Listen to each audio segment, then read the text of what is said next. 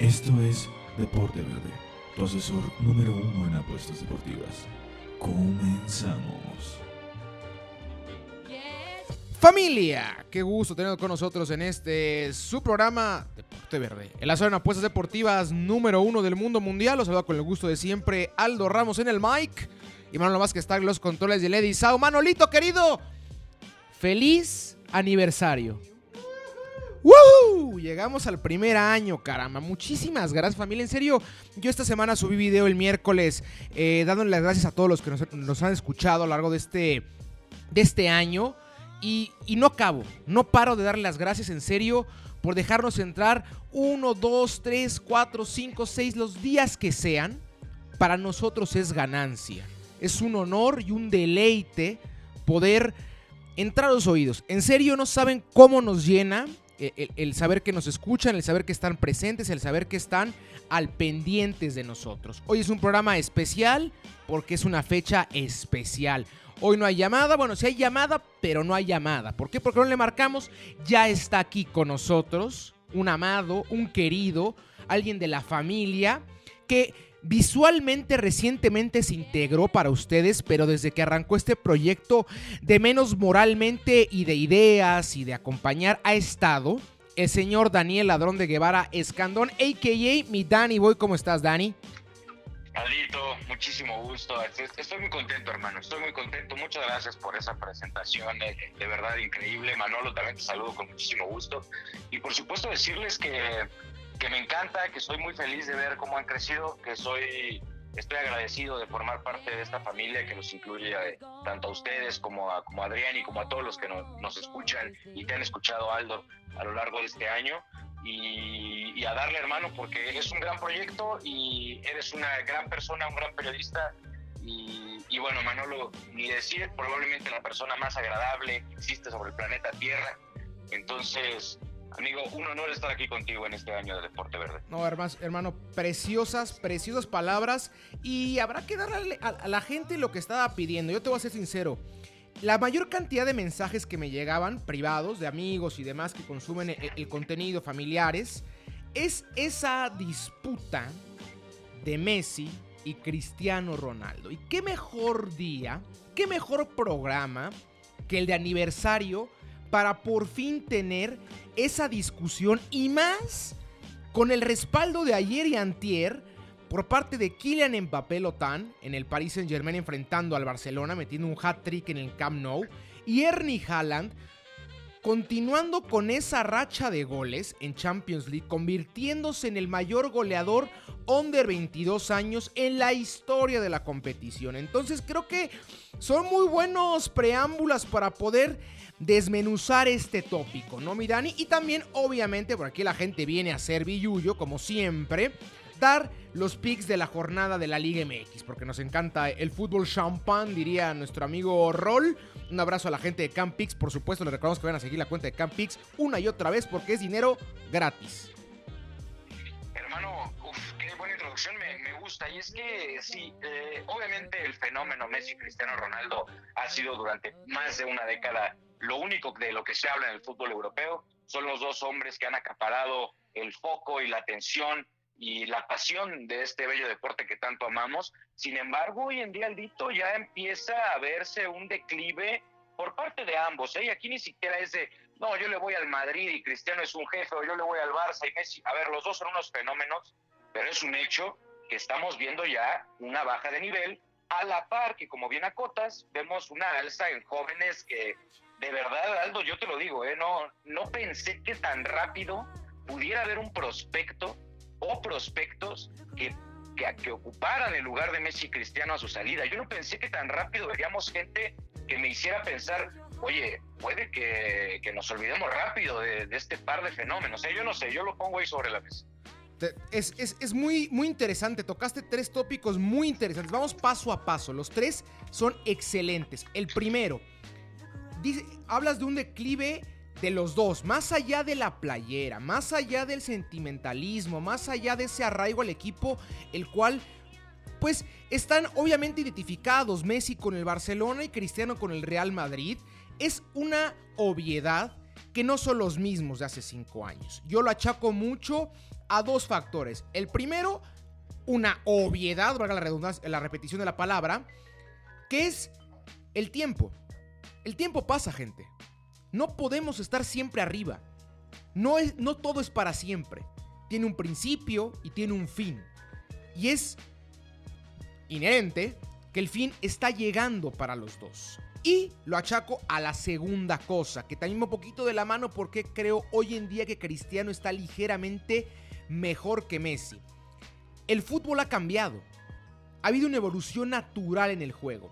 Y creo que hoy en día, 2020, 2021 y seguramente la siguiente década o año, no lo sé, es la época del fútbol en la cual la parte física es la más importante en la historia. Antes se podía ganar y hacer dinastías con mero talento. Con gente a lo mejor y no tan preparada físicamente, pero con muchísimo talento. Algo parecido a lo que encontramos en el béisbol, en ciertos deportes, en los cuales no es tanto el trabajo físico diario, sino eres distinto, tienes esas intangibles tan agradables. Y creo que hoy en día el fútbol mundial ha orillado a que se juegue muy, pero muy, pero muy físico, mi Dani. Sí, sí, concuerdo completamente. Cada día, cada, cada vez, cada año que pasa, el fútbol es mucho más exigente, ¿no? Y, y, concuerdo completamente. Eh, si bien hablar del pasado del fútbol tampoco es hablar de un mal fútbol, Para porque es una realidad que, que, la gente con talento ha existido en cada época y en cada época se han marcado récords y, y han nacido pasiones eh, muy importantes. Sin embargo, hoy en día, como bien acota Saldo, ya, ya es un tema meramente físico y ves a Haaland y ves a Mbappé, que son jugadores sumamente completos, que rematan, que corren, que, asisten, que van por aire, que van por tierra, que tienen vamos, lo tienen todo. Y son menores de 25 años, ¿no? Y, me estoy yendo muy arriba. A veces hasta menores de 20, 21 años y ya hacen ese tipo de fútbol. Entonces, a ver, Cristiano Ronaldo, si bien es el jugador que siempre se caracterizó por ser muy físico, por ser trabajador, siempre con un cuerpo escultural, y Messi por el otro lado siempre fue el talento, ¿no? Ese tipo al que Dios cuando nació le tocó el pie izquierdo y dijo, tú vas a ser diferente. Y de esos hay pocos. Pero ya hoy en día se, se aclimata más el fútbol al prototipo de, llamémoslo, de futbolista que es Cristiano Ronaldo, que es este, este futbolista todoterreno, físico, eh, eh, que está ahí siempre, que vas a sentir su presencia en todo momento, ¿no? Sí, un tipo que hay para dejar el dato entre fun fact y fact que sirve, un rato fue la persona con menos grasa corporal en el mundo. Mi Dani, estamos hablando de un tipo el cual desayuna clavos. O sea, el tipo le pega todo el santo día al gimnasio. Está, tiene una disciplina brutal. Brutal. Una disciplina la cual yo le veo nada más a LeBron James. La cual yo le vi en su momento a Michael Jordan. El cual veíamos cómo grababa Space Jam. Ah, ¿quieres que grabe película? Me pones un gimnasio, carnal. ¿Por qué? Porque quiero entrenar, quiero ponerme on point para la próxima temporada y después hago lo que tenga que hacer, pero primero va la disciplina. Por ahí una, disciplina también equiparable, eh, también hablando en temas boxísticos al Canelo Álvarez, ¿no? De acuerdo. Sí tienes mucha, tienes mucha razón con, con, eso de la disciplina y me recuerda justo una anécdota que cuenta por ahí Río Ferdinand, compañero de Cristiano en el Manchester United, en el que dice que una vez Cristiano lo invitó a, lo invitó a desayunar, ¿no? Entonces llegó, dijo, pues vamos a echar unos fifitas, vamos a comer algo rico y lo recibió con una ensaladita. En la casa de Cristiano no se toma alcohol, entonces agüita, papá, y sí dijo, este tipo de verdad habla en serio. O sea, e, este no es nada más en la cancha, este es yo todo el tiempo. Y por eso, por eso Cristiano, sin tener ojo, ese don, ese dote natural, innato que tiene Messi o que tiene, tuvo Maradona o que tuvo Pelé en su momento de juego, sin tenerlo, sin nacer con él, llegó a la par. Podremos discutir si hizo más, hizo menos, pero llegó a la par de un superdotado como lo es Leonel Messi. De menos llegó a la discusión, ¿no? Ahora, tampoco se trata aquí de, de, tundir a palos entre comillas a Messi y de darle una plusvalía tremenda a Cristiano. Creo... Ahorita, toca hablar del genio, ahorita toca hablar del genio también, claro. Creo que si bien Cristiano se acomoda mucho más a la actualidad, por la, por la parte física que mencionamos, por esa disciplina, por la forma en la cual se practica hoy en día el deporte, pero, pero también históricamente hablando, el estilo de Cristiano y el estilo de Messi se acomoda mucho más el de Cristiano para alguien grande que el estilo de Messi para alguien grande en edad. El ariete, el definidor, el que no se vota tanto fuera del área, si bien lo vimos en un, en una, en un lapso de su carrera, como Cristiano tenía la capacidad de arrancar de banda izquierda, cortar adentro y pegar y demás, pero la principal característica de Cristiano, creo yo, y por lo cual va a ser recordado para toda la vida, es un killer nato. Y Messi es ese generador el cual tiene que estar constantemente recorriendo el mediocampo, buscando este, conexiones, pegando, entrando al área. Creo que es un desgaste físico mayor la posición per se que ocupa Messi en la cancha a la posición per se que ocupa Cristiano Ronaldo en la cancha, Dani. No sé qué opines de esto. Sí, coincido. ¿eh? Creo que tanto Cristiano Ronaldo como los entrenadores, los que han tenido, han tenido esa sabiduría de entender que ese bicho de Manchester United, que como bien dices, corría o volaba la banda y enganchaba hacia adentro y vámonos, sí funcionaba, pero no tanto como el Cristiano Ronaldo Killer que mencionas, que se fue el de los números de locura y el que rompió y se cansó de romper récords. Entonces, ahí en esa parte sí tienes toda la razón. ¿eh? Sí tuvo, no sé si llamarle suerte o gracia para, a favor de Cristiano Ronaldo, pero también es un hecho. Yo te voy a decir, eh, de los jugadores históricos, de esos que hablamos y, y te dan ganas de llorar, de Maradona, de Pelé, de Cruyff, yo creo que los estilos de ese tipo de jugador se asemejan más al estilo de Messi que al de Cristiano, que es un jugador más, eh, eh, el, mero romance del fútbol, ¿viste? Claro. Eso que, que, te hace decir, ay, por eso me gusta el fútbol, carajo. Claro, sí, claro, completamente de acuerdo, completamente de acuerdo. Cristiano nos es... Es muy complicado, por eso también se costó, costó tanto, tanto tiempo entender a Cristiano y por eso creo que tanto tiempo la conversación estuvo tan del lado de la balanza de Messi, ¿sabes? Que era es que no entendemos a Cristiano. Messi sí se parece mucho más a ese futbolista el cual dominaba el mundo, que es un control de bola de miedo, le pegó con la izquierda, la clavó al ángulo. soy zurdo, partamos de eso, soy zurdo, como los grandes históricos, no, que Beckenbauer, no, que Maradona, no, que Cruyff, salvo Rey siempre era la constante. Si eres zurdo, eres diferente. Y, y Messi tenía desde eso la palomita. Y después le vamos sumando a que era agradable, argentino, un país mucho más eh, en el arraigo y en el imaginario mental al fútbol que Portugal, muchísimas cosas. la carrera en Barcelona. Claro, y luego la carrera en Barcelona, creo que tiene un, un levantamiento, un pico mucho más alto, más rápido que Cristiano. Empiezan a ver esas disparidades que hicieron que esa discusión como que no fuera tampoco tan justa, la verdad. Sí, en un principio al menos no lo era, no lo era y, Cristiano, bueno, ahí tuvo, estuvo a bien, eh, quizás si lo quieres ver, empatar un poco las cosas, ¿no? Ya con una carrera más larga, más desarrollada, la que si quieres decirlo así tuvo que picar piedra, pero lo hizo y al final del día llega al mismo nivel que, que Messi. Eh, es cuestión de estilos, eh, Aldo. La verdad es que es cuestión de estilos. Es cuestión de estilos porque los dos son unos fenómenos y los dos lo han hecho excelente. Ahorita quizás no, obviamente no es, probablemente es el peor momento de, la historia de Barcelona. No, estoy seguro, pero me atrevería a decirlo así. De, de, menos de lo que hemos visto de nosotros de nuestros 25 años, en mi caso 26, es lo peor que hemos visto, pero por bastante. Sí, por bastante, por bastante. Y y no es una buena época para juzgar a Messi, ¿no? También se lo digo incluso a mis amigos culés eh, que son cercanos, les digo, a ver, pues así, hoy en día no estás para salvar a nadie del Barcelona, pero todo lo que te ha dado Lionel Messi, por favor, o sea, ningún jugador, a ningún club en la historia de la humanidad le ha dado lo que Messi le dio al Barcelona. Entonces también eso se tiene que respetar y va a siempre. Chulada que toques eso, este, más para, para cambiar un poquito ahora lo de Kylian y lo de Haaland, pero para cerrar eso, tocaste un tema muy importante con lo de Messi. Para toda la afición, la cual yo veo que critica constantemente hoy en día a Messi. Yo, yo, entiendo que, que Cristiano y Messi nos malacostumbraron a creer que un deporte de conjunto se podía ganar con individuos. Yo entiendo que nos malacostumbraron a eso. Pero gente, el entorno importa, quieran o no.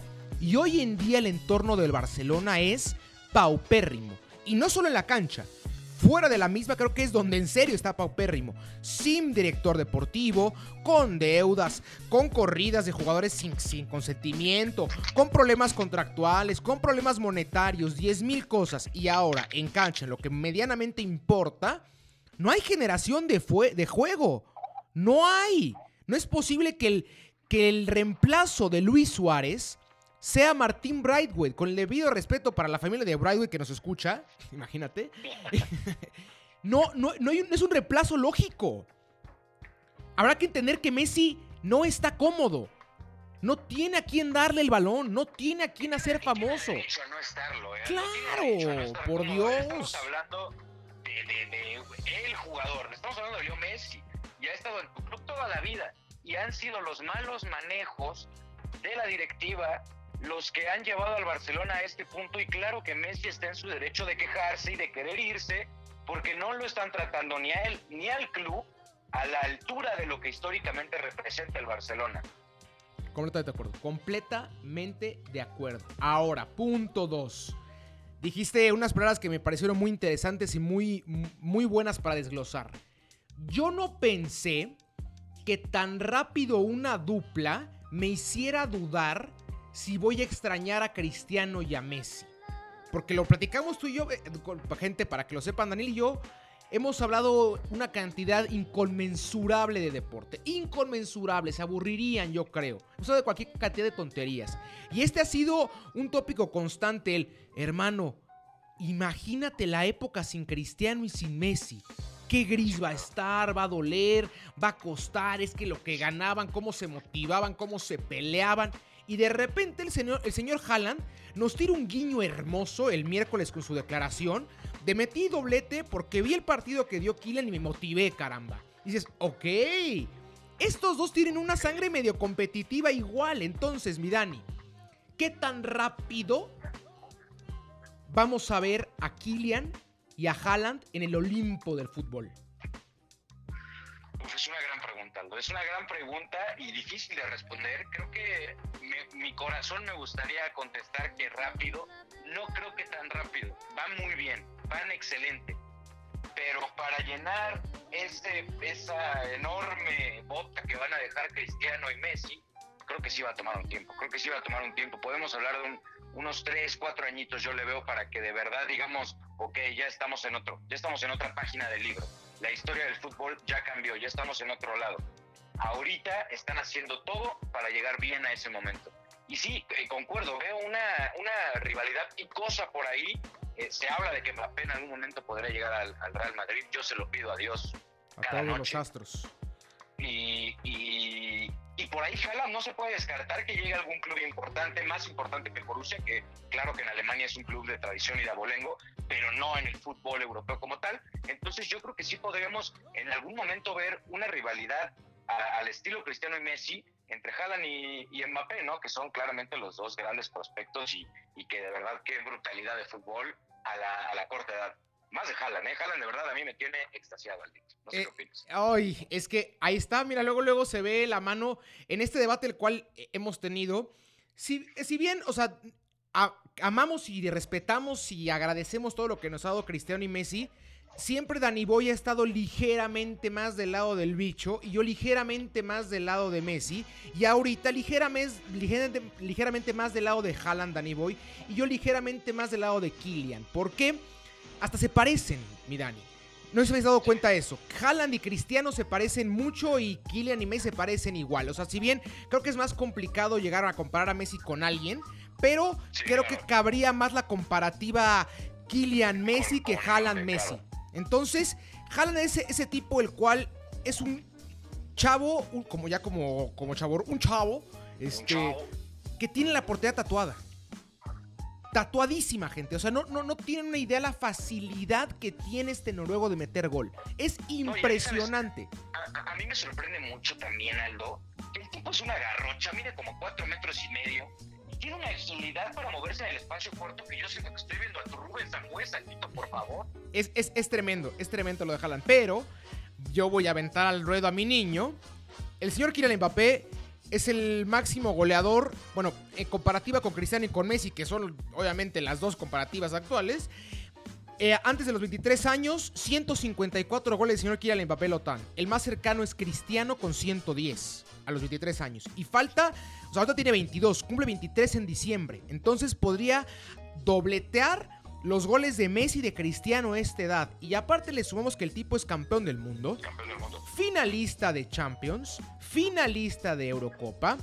Y hoy en día es la clave. A mí no me vendan que el brasileño, a mí no me vendan que, que el alemán, a mí no me vendan que el argentino. La clave del Paris Saint Germain es francés y tiene el 7 en la espalda. No hay más, no hay más. Es un tipo diferente. Él es un diferente. Como Messi es un diferente, como Cristiano es un diferente, como Haaland es un diferente. ¿Por qué me gusta más Kylian? Porque yo encuentro en Kylian más facilidad de ocupar más lugares en el campo. Ahí me cuesta ver a Haaland pegado en banda. Me costaría mucho ver a Haaland eh, eh, encarando, llegando a línea de fondo, centrando, driblando. Yo veo a Haaland clavado en la, en la punta o en su debido caso como poste, como llegamos a ver en, en esos, que habrá sido como 2005 a 2011, mi Dani, que se empezó a utilizar mucho ese término de un poste, ese tipo alto, alto, habilidoso, que recibía la bola y entraba el chaparrito buenón a, definir, ¿no? Algo parecido a mi tocayo Aldo de Nigris en Monterrey con Chupete Suazo. Exactamente. E, e, esos postes interesantes. Creo que le encuentro más a Haaland esas dos posiciones. Y a Kylian le encuentro como punta, le encuentro como extremo de las dos bandas, lo encuentro hasta como 10. Por eso creo que hoy en día me gusta más lo que hace el francés a lo que hace el noruego. Obviamente, igual que, que, la conversación de Cristiano y de Messi, sin demeritar a nadie. Estamos comparando crema de crema de crema de la crema. O sea, estos tipos están fuera, gente. Es, como la conversación de Tom Brady contra los demás, o como la conversación de, de LeBron James contra Michael Jordan. O sea, estamos haciendo comparativas de crema, no, no de medianía, sino de tipos los cuales de repente tienen grandes picos y luego bajan. No, estamos hablando de, de, dos jóvenes los cuales desde que debutaron no han bajado y dos tipos los cuales desde que debutaron nunca bajaron. Entonces, para que vayamos entendiendo más o menos por dónde va la discusión. Por eso creo yo que Killer me gusta más, mi Dani.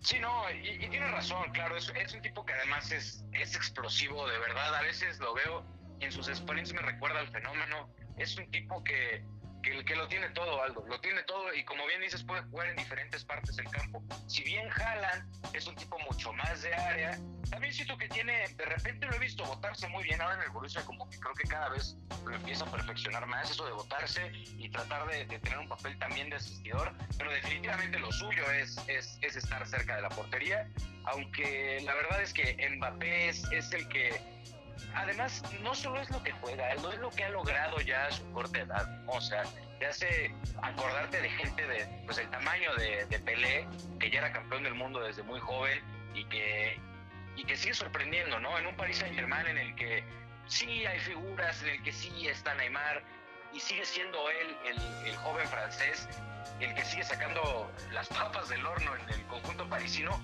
y al final del día, mano, Francia siempre ha tenido un crack que es de otro nivel, que es de otro tamaño y que juega a otra cosa. Históricamente me encantan los cracks franceses, el caso de Platini, que por supuesto que no nos tocó verlo, pero claro que nos hemos documentado al respecto, eh, Zidane ni se diga, y ahora el heredero de, de este hermoso fútbol francés tan elegante y tan explosivo al mismo tiempo es Kylian Mbappé, que definitivamente está conquistando a todo mundo, hermano, y ya se tardó en llegar al Madrid. Muy de acuerdo por ahí, nada para meter un francés más. Yo, amante empedernido de Titi. Thierry Henry, que es. en realidad creo que es la comparativa hoy en día más justa en estilos de juego de Kylian. Es el tipo al cual más yo le encuentro similitudes. Por eso seguramente me gusta tanto Kylian, porque es muy Henry. Es muy Henry. El gol que el cuarto gol contra, contra el Barça, eh, el, tercero en, su cuenta en el, el día martes, es un gol a lo Henry. Recibo, o sea, ni siquiera recibo, le pego como va de pierna derecha cacheteada al ángulo lejano del portero. Y aparte, ¿qué portero tengo enfrente? Ay, qué cosa, Dios mío, qué cosa, qué hermoso es el fútbol, por Dios.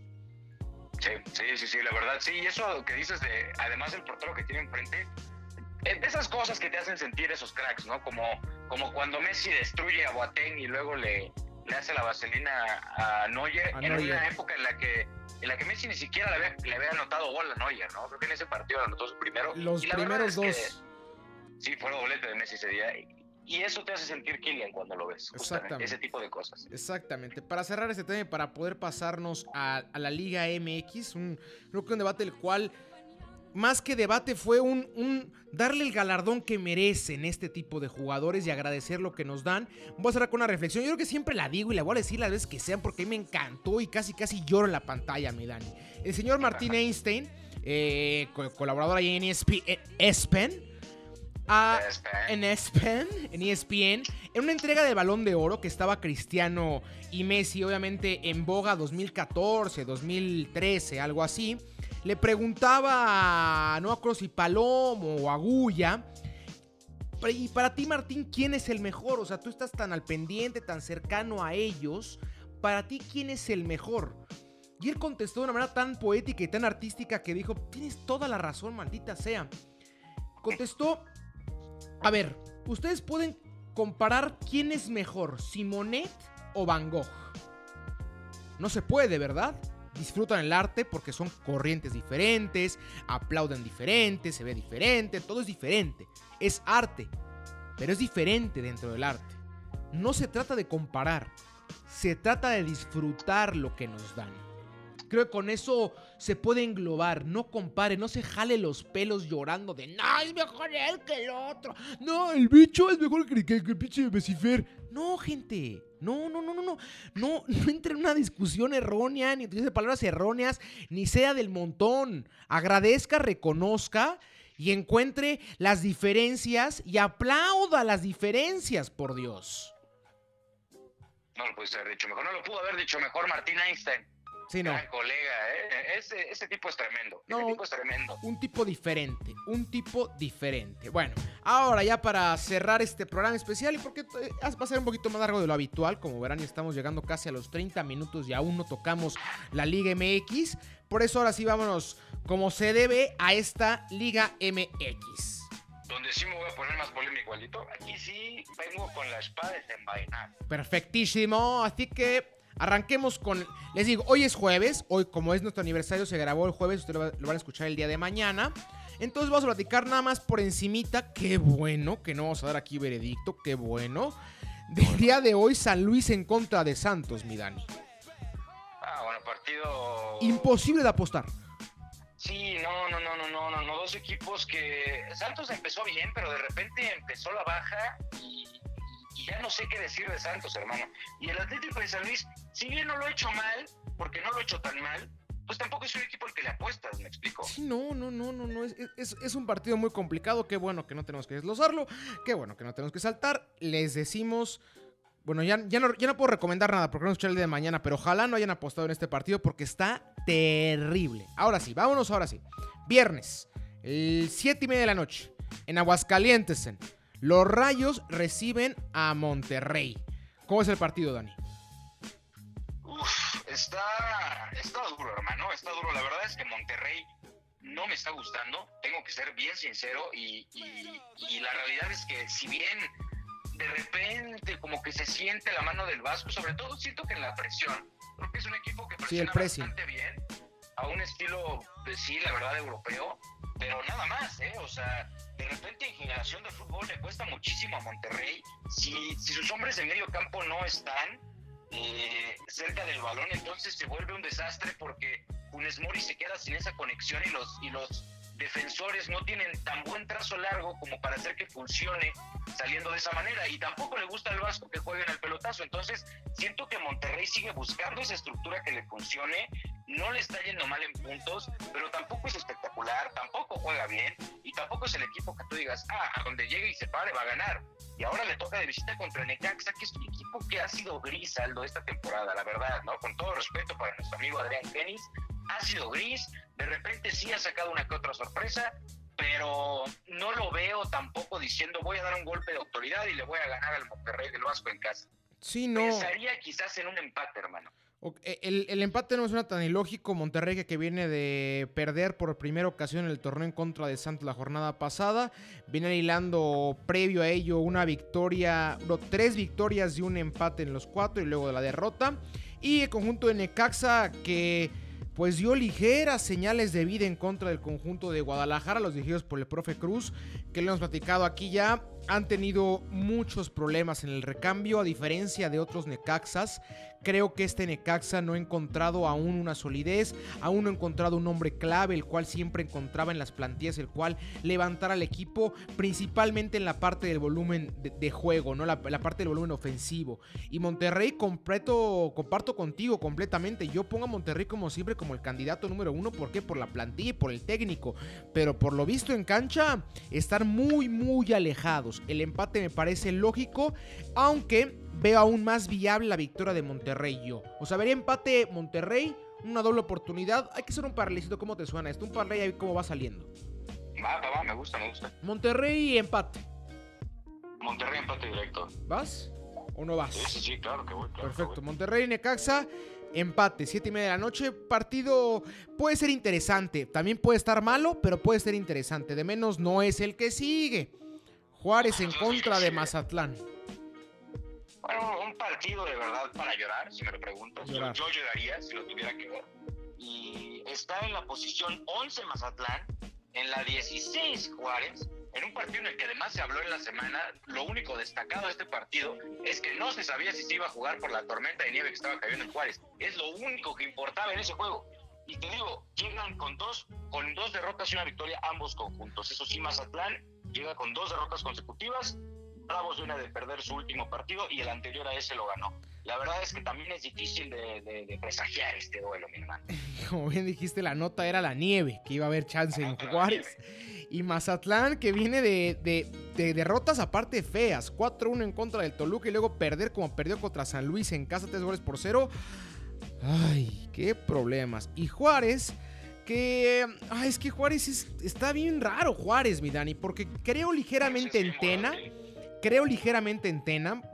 Vieron, tuvieron un gran partido o unos grandes 45 minutos en esa jornada 2 en contra de. No, jornada 1 en contra de Guadalajara.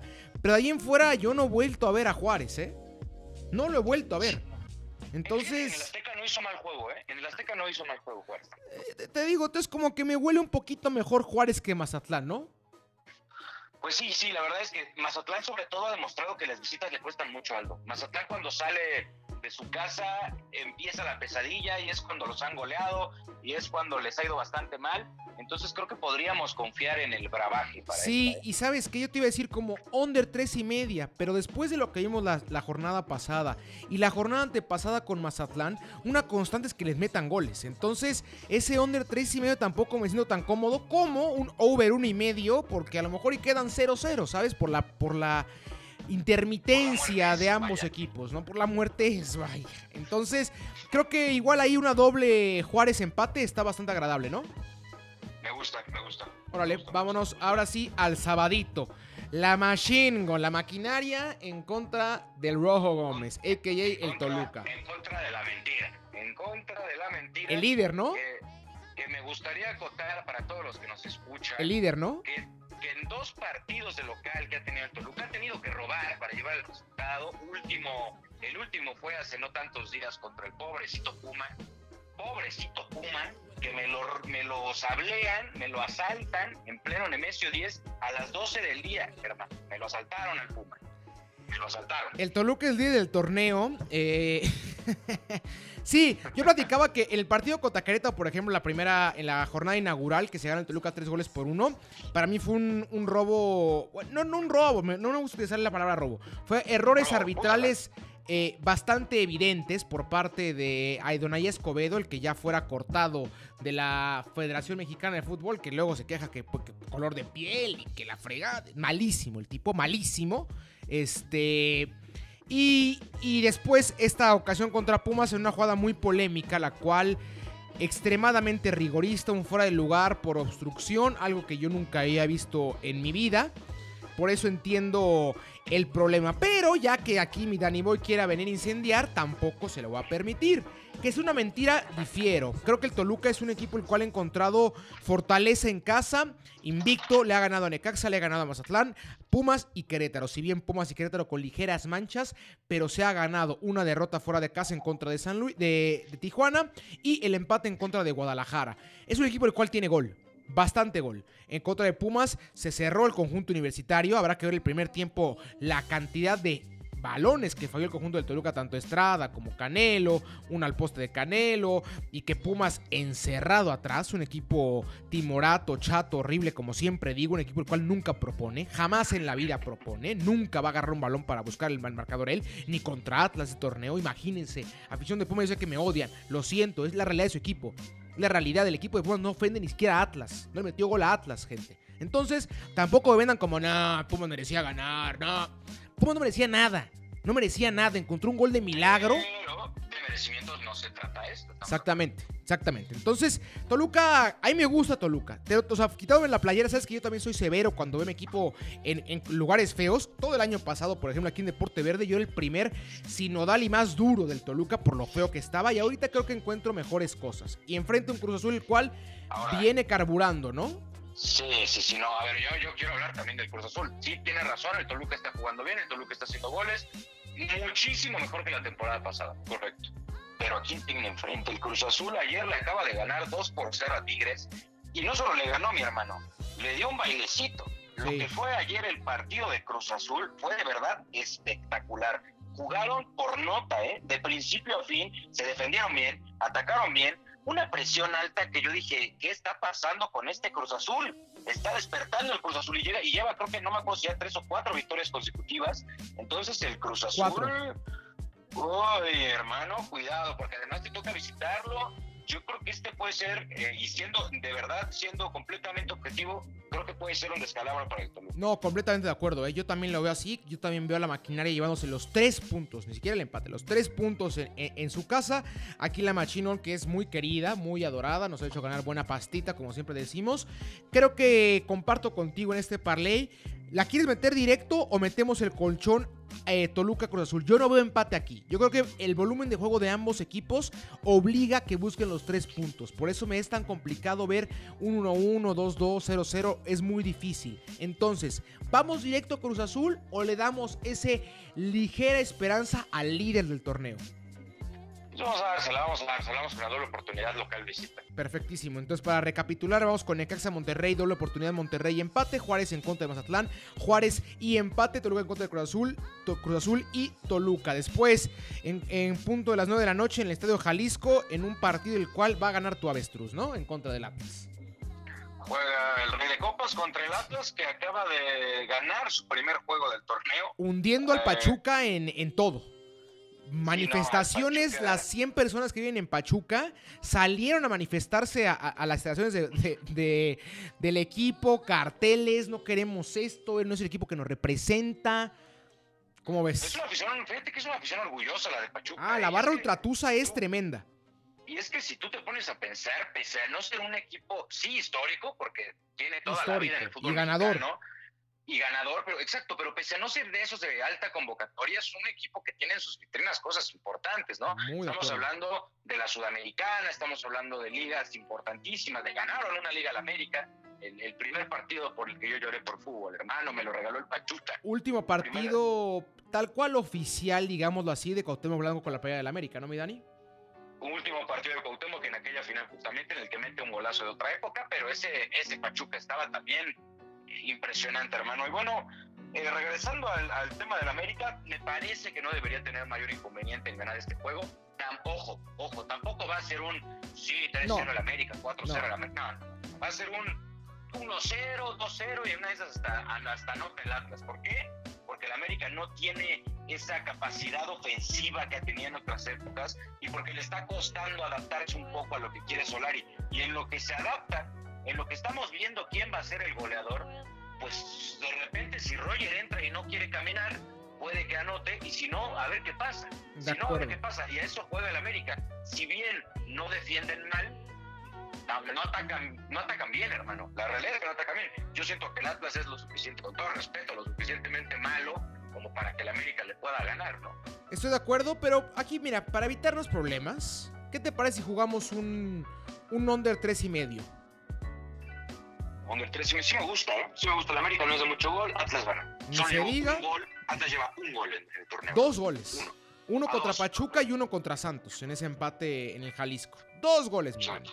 No, no, no, terrible. Entonces yo creo que ese under 3 y medio, muy, muy cobrable. Aunque ya si nos preguntan si metemos directa, América directa. ¿eh? Yo no vería otra cosa. Después, domingo, Pumas en contra del, de León. Un partido de equipos a la baja. De fieras lastimadas, hermano. Felinos lastimados. Felinos en peligro de extinción. Y, y bastante feo, ¿eh? Oye, pero un tengo una que- pregunta, mi Dani. ¿Este, ¿Ellos no estuvieron en la final del torneo pasado? Pues estamos hablando de, de los que representaron la final del fútbol mexicano, Ah, hermano. ok. Es que tenía duda.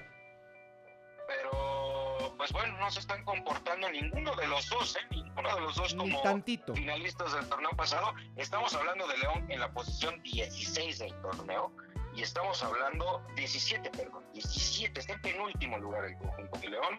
Y estamos hablando de unos Pumas que están en la posición 13. hermano. Estamos hablando de que los Pumas en los últimos. Ilan cuatro partidos sin conocer la victoria, tres derrotas, un empate, una victoria en los últimos cinco. Y el conjunto de León, más o menos por las mismos lares. Una victoria en los últimos cinco, un empate y tres derrotas. Un terrible, terrible arranque. Creo que ambos. Hay ligera más esperanza en León. ¿Por qué? Porque lograron mantener la plantilla como la tuvieron. El conjunto de los Pumas tuvo la baja tanto de Mayorga en el lateral izquierda como ya la mencionada baja del cabecita Cocolais Rodríguez. González, perdón, el cual se fue al conjunto de Tigres. Eh, ay, es un partido re feo, mi aunque, Dani. aunque Dineno va a tener minutos en este partido, eh, ya está recuperado de la lesión y se habla de que va a tener minutos contra León. Dudo mucho dos cosas. Uno, que juegue a los 90 y dos, que llegue a ese nivel que nos tiene acostumbrados. Seguramente va a jugar pocos minutos en el segundo tiempo y quizás vere- podríamos, podríamos llegar a ver un gol de Dineno.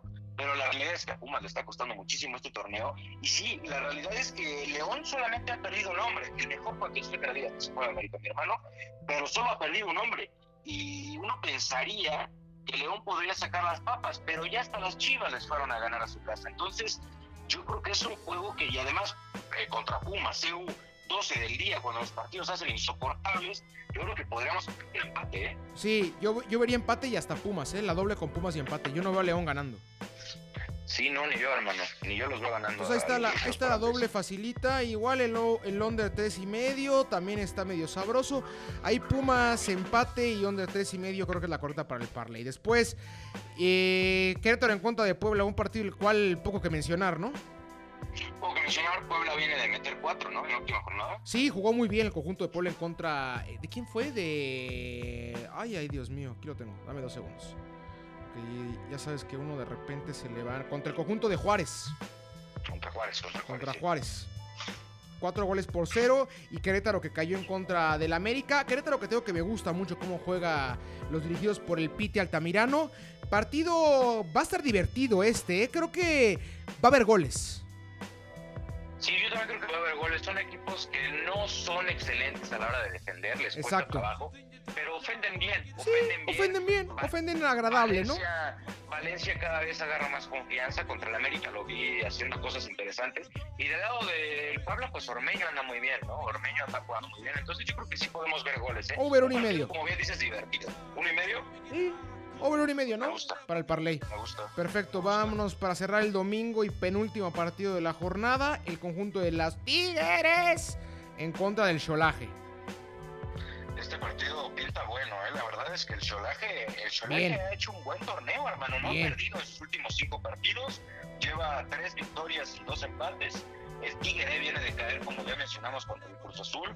Dos victorias, dos derrotas, un empate. Ahí, ahí, dos, dos. En posición 10 está el conjunto de Tigres. Y bueno, solo sigue buscando el liderato, ¿no? Ha estado ahí peleando contigo, con el Toluca, con el América, y no se va a querer quedar atrás. Creo que este puede ser un buen partido, aunque yo dudaría mucho, tengo que reconocer, que Tigres pierda dos partidos seguidos en De casa. acuerdo, de acuerdo. Muy, muy complicado que le pase a Tigres. Venía también un poquito cansado del Mundial de Clubes en contra de Cruz Azul. Puede ser que se hayan medio dosificado para poder jugar este partido un poquito más, más este, fuerte, un poquito más concentrados. Salieron con, con titulares, ¿eh? Sí, Cruz Azul, todos Sí, titular, pero no, no se vio ese Tigres entrega- entregado, ¿no? Ese Tigres rápido, fuerte, pegando. Se vio más un Tigres chatón, cansadón, respirándolo, casi casi lo que vivieron en el Mundial de Clubes. Sí, concuerdo. Entonces, Partido complicado de apostar, habrá que decirlo, porque creo que tanto Tigres tienen para ganar como Tijuana tienen para ganar. Otra vez over un y medio para quitarnos de problemas. Me gusta. Me over gusta, un y medio. Over uno y medio. Y para cerrar el partido, eh, el partido de la jornada. Ay, Dios mío, este partido está también terrible, terrible. Pachuca sí, sí. en contra de Guadalajara. Un partido el cual puede pasar todo, puede haber goles a favor de, de Chivas, de Pachuca, ¿no? No creo que Pachuca meta más de un gol en los próximos dos o tres este, partidos. Hasta que se vaya Pesolano, seguramente este conjunto va a empezar a caminar. Yo no veo que Pachuca levante con lo que tiene ahorita y Guadalajara, que es la intermitencia hecha equipo en este torneo con Bucetich ahí que de repente si le hacen caso, de repente no, no van a contar con Antuna, entonces, ay, ¿cómo ves el partido, Dani? Sí, sí, muy complicado. El Pachuca llega de, cuatro derrotas consecutivas. Estamos hablando del sotanero de la tabla de la Liga MX. Contra el lugar 12, que son las Chivas, que no lo pudiste haber hecho mejor, el equipo más intermitente que hay probablemente en el fútbol mexicano. Y esa, esa baja de Antuna, la verdad es que ni siquiera sé si pese, porque Antuna no se ha visto nada en lo que va de la liga. Pero creo que puede ser un partido de goles, ¿no? Eh, la verdad es que si hay una constante en Chivas, y lo hemos dicho varias veces también en Campix, es que siempre hay gol en el partido de Chivas. Sí. Normalmente hay gol y normalmente las Chivas anotan. Pueden perder, pueden ganar o pueden empatar, pero normalmente anotan y normalmente está a cargo de José Juan Macías. ¿no? ¿Qué te parece si aquí nos aventuramos con el gol de Macías? Sí, vamos con el gol de Macías. Si, si- si se dio el parlay. Si se dio el parlay completo, ahí le va, si se dio el parlay completo de los del viernes, los del sábado y los del domingo, saque la apuesta ya. No juegue este. Sí, correcto. No juegue este. Y si juega este, vamos a jugar con el de Macías para que se trepe el momio aún más. Sí, Gol de Macías. estar positivo y va a estar bueno. Sí, yo lo veo, ¿eh? Veo el gol de Macías, mi Dani. Sí, yo también. Es que Macías es el único que, que genera peligro, la verdad. O sea, Alexis Vega se fue a morir a las Chivas, hermano. Me lo hubieras dado a la América. Ojalá se hubiera quedado en el Toluca, caramba. Ojalá. Pues ahí está la jornada de la Liga MX y ahí está el programa de aniversario de Deporte Verde. Mi Dani, muchas gracias por acompañarnos. Tus redes sociales, Ploxy. Hermano, muchísimas gracias a ti y a Manolo, de verdad. Siempre va a ser un gusto. Yo estoy muy contento de formar parte de esta familia, por dos. Y, muchas gracias. Espero que, hayan disfrutado el programa y que sobre todo se ganen las apuestas, ¿no? Que es para, para lo que nos escuchan. En mis redes sociales son arroba just-dg, j-u-s-t-d-e-g-u-e-d-g. Ahí está, hermano. Muchísimas gracias. No, mi Dani, como siempre, un honor tenerte al mic, al micrófono. Mi gente, con esto nos despedimos del programa Manolito. Muchísimas gracias. De nueva cuenta, felicidades por este, por este año, por este trabajo. Eh, gracias, en serio, gracias eh, por, por- por acompañarme, por, por ser este escudero de este trayecto, el cual estoy seguro, seguro que acaba de comenzar. Un abrazo familia, que tenga mucha suerte.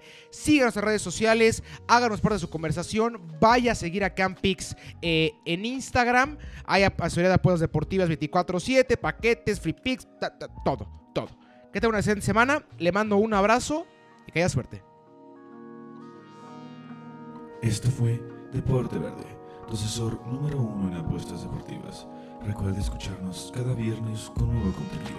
Síguenos en nuestras redes sociales, Deporte Verde, Facebook, Deporte Verde, Instagram y Twitter. Hasta la próxima.